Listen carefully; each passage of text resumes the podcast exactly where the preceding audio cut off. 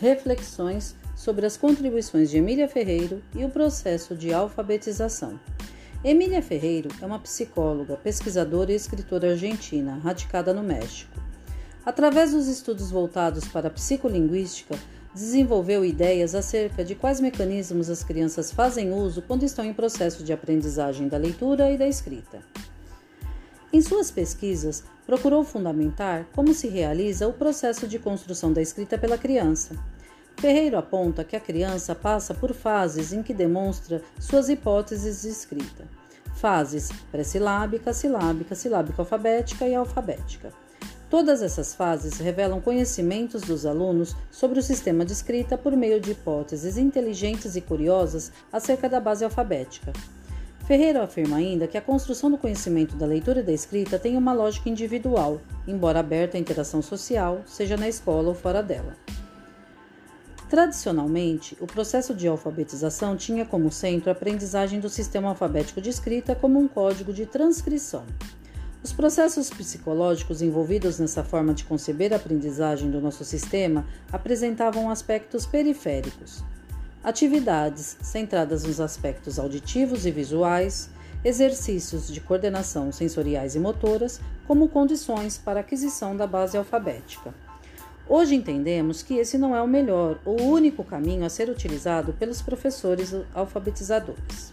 Entende-se assim que muito antes da criança ir à escola, ela está em contato com a aprendizagem de textos variados, numa sociedade em que textos orais, escritos e da modalidade virtual circulam o tempo todo, alimentando a cultura, a curiosidade e as informações aos alunos.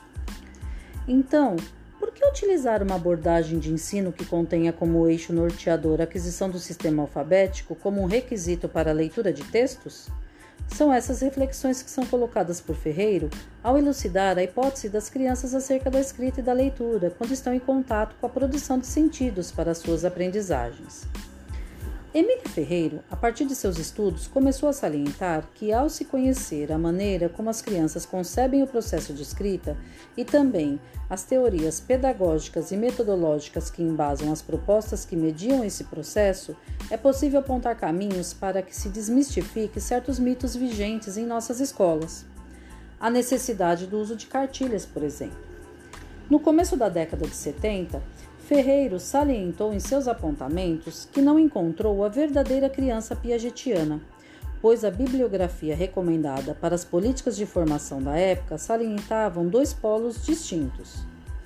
O primeiro dizia respeito às ideias da psicologia que listavam as habilidades essenciais para o processo de leitura.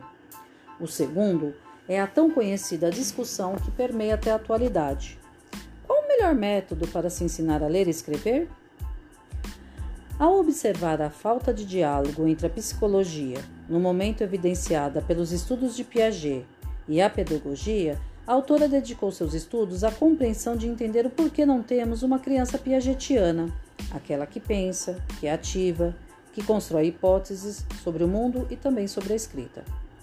Daí surgiu a psicogênese da língua escrita, Ferreiro e colaboradores salientaram em seus estudos que a criança já leva para a escola um saber linguístico. Com os estudos da psicolinguística, esse saber ganhou relevância e hoje entendemos que nossas crianças já chegam com muitos conhecimentos e hipóteses sobre a leitura e escrita em nossas escolas. E com a expansão da tecnologia, então, esses saberes estão cada vez mais amplos pois as informações e formas de processamento de imagens, sons, textos, recursos multimídia são difundidos nos lares a todo momento, fortalecendo esse saber linguístico que o aprendiz carrega consigo em suas dinâmicas de aprendizagem. Assim, a pergunta que se coloca é: podemos continuar atuando de tal maneira, acabando por ignorar tudo o que a criança sabe sobre sua língua para ensinar-lhe somente a transcrever essa mesma língua em código gráfico? Podemos deixar para trás os estudos de Piaget que já sinalizavam que a criança é ativa, assimila, desequilibra e acomoda informações por meio de conflitos internos sobre o objeto de estudo?